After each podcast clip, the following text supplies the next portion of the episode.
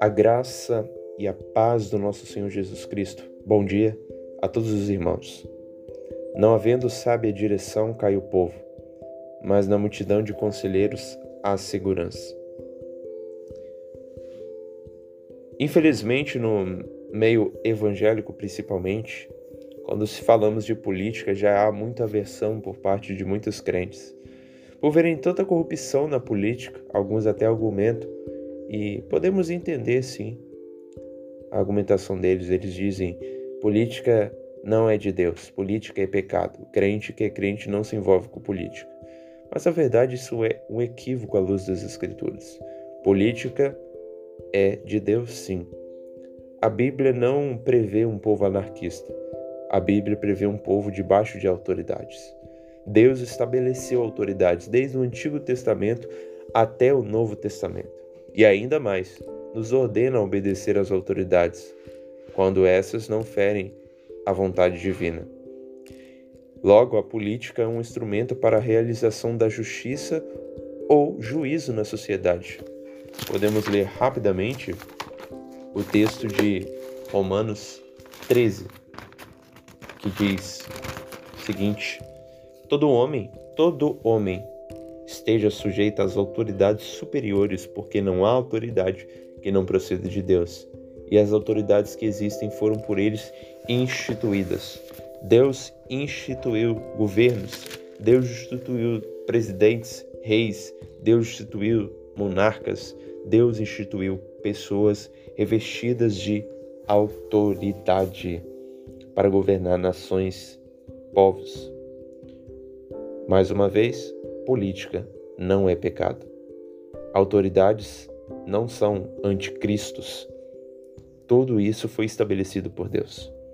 Mas, quando falta sabedoria no governo, se dá aí a base, se revela de toda a corrupção moral de uma nação. Uma autoridade que estabelece leis, projetos que se desviam da vontade de Deus são, é uma autoridade corrupta que está seguindo a agenda de Satanás. Certamente, por consequência, todo o povo será prejudicado por isso. O povo provará da decadência moral, o que estamos experimentando nesse século XXI, onde aquilo que aos olhos da palavra de Deus é abominável, aos olhos do mundo é aprovado. Aquilo que é antinatural torna-se natural. Aquilo que é incomum torna-se comum. Aquilo que é errado hoje é certo. Por quê? Porque a sábia direção foi substituída por direções que seguem a vontade corrupta do coração humano, por direções corrompidas, cegas, cujo Deus desse século, a saber, Satanás, cegou-lhes o entendimento. Então, Deus os abandonou a uma atitude reprovável para corromper entre si mesmos para receberem a punição de seus procedimentos corruptos. Muitas autoridades são apenas reflexos da vontade do povo que já se desviaram da vontade de Deus.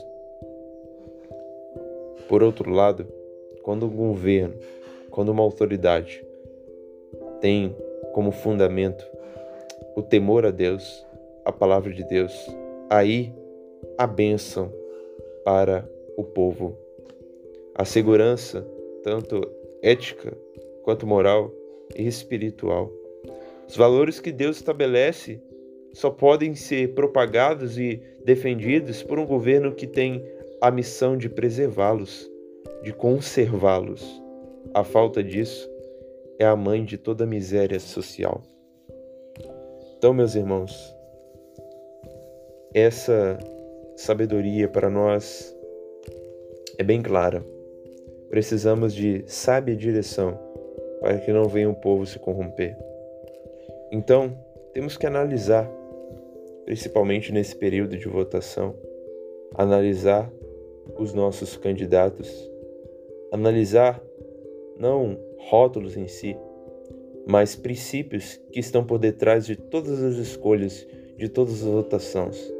Não vamos renunciar aos princípios bíblicos a direção da palavra de Deus apenas para apoiar pessoas partidos por bel prazer. Muitos estão fazendo partidos de ídolos, candidatos, de deuses, mas na verdade não há nenhum Deus como candidato e nunca haverá. Mas a palavra de Deus estará sempre disponível para que possamos entender como devemos andar, como devemos pensar e quem devemos escolher. Sejamos, então, buscadores da sabedoria e oremos para que Deus levante uma sábia direção em nosso país e ao redor do mundo.